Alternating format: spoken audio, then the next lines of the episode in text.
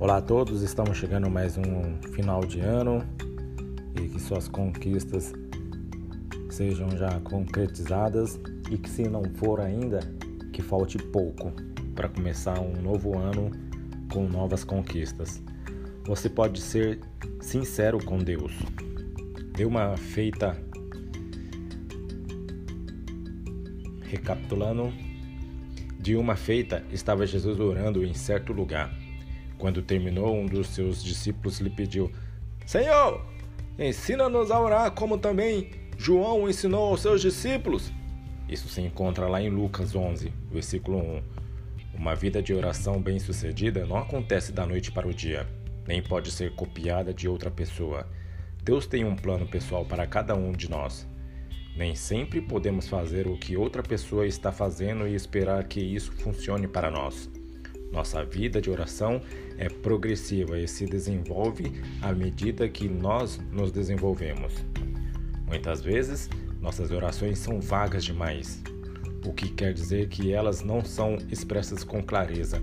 Quando oramos, podemos ser claros e honestos com o Senhor. A Bíblia ensina que podemos orar com ousadia, com expectativa e de maneira específica.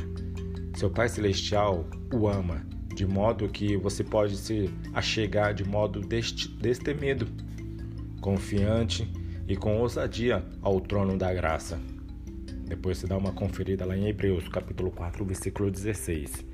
Se você precisa de ajuda com a vida de oração, seja sincero com Deus, conte a Ele sobre suas necessidades.